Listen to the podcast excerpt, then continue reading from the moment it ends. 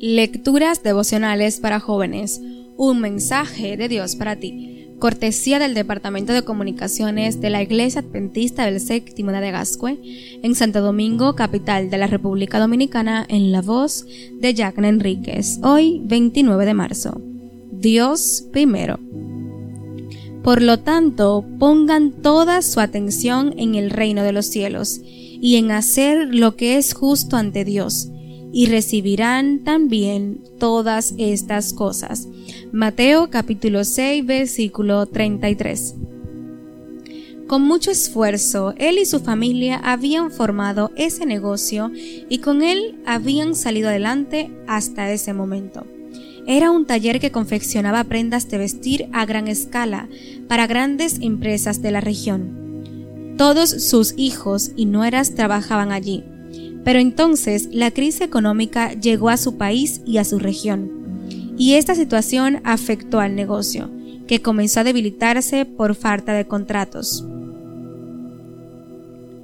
Hablé con el dueño de la fábrica un sábado antes de la predicación.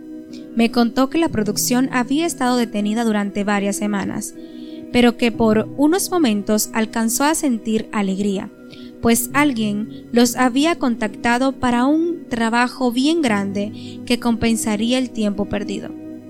Al reunirse con la persona para cerrar el trato, se dio cuenta de que era un comerciante que trabajaba en la clandestinidad, vendiendo los uniformes para los diferentes grupos al margen de la ley. Consciente de la calidad de trabajo del hermano, entendió los riesgos, le ofrecerían pagarle el triple por cada prenda. ¿Qué hago, pastor? Mi familia dice que es una gran oportunidad. Entonces le recordé las palabras del texto de hoy. Le dije, cuando actuamos de manera justa, Dios promete recompensarnos con creces. Cuando terminó el servicio de adoración aquella mañana, el hermano se acercó con su esposa, sus hijos y gran parte de su familia que trabajaban en el taller. Pastor, nos reunimos, pensamos la situación y creemos que es mejor mantenernos al lado de Dios. Le daremos el primer lugar a Él. No aceptaremos ese negocio y que Dios tenga misericordia de nosotros. Esperaremos en su promesa.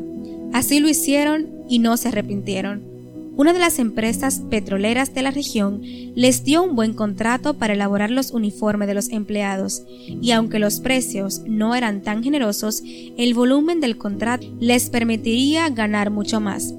Apreciado joven, Dios espera fidelidad de cada uno de nosotros, tanto en sus asuntos pequeños como en los mayores.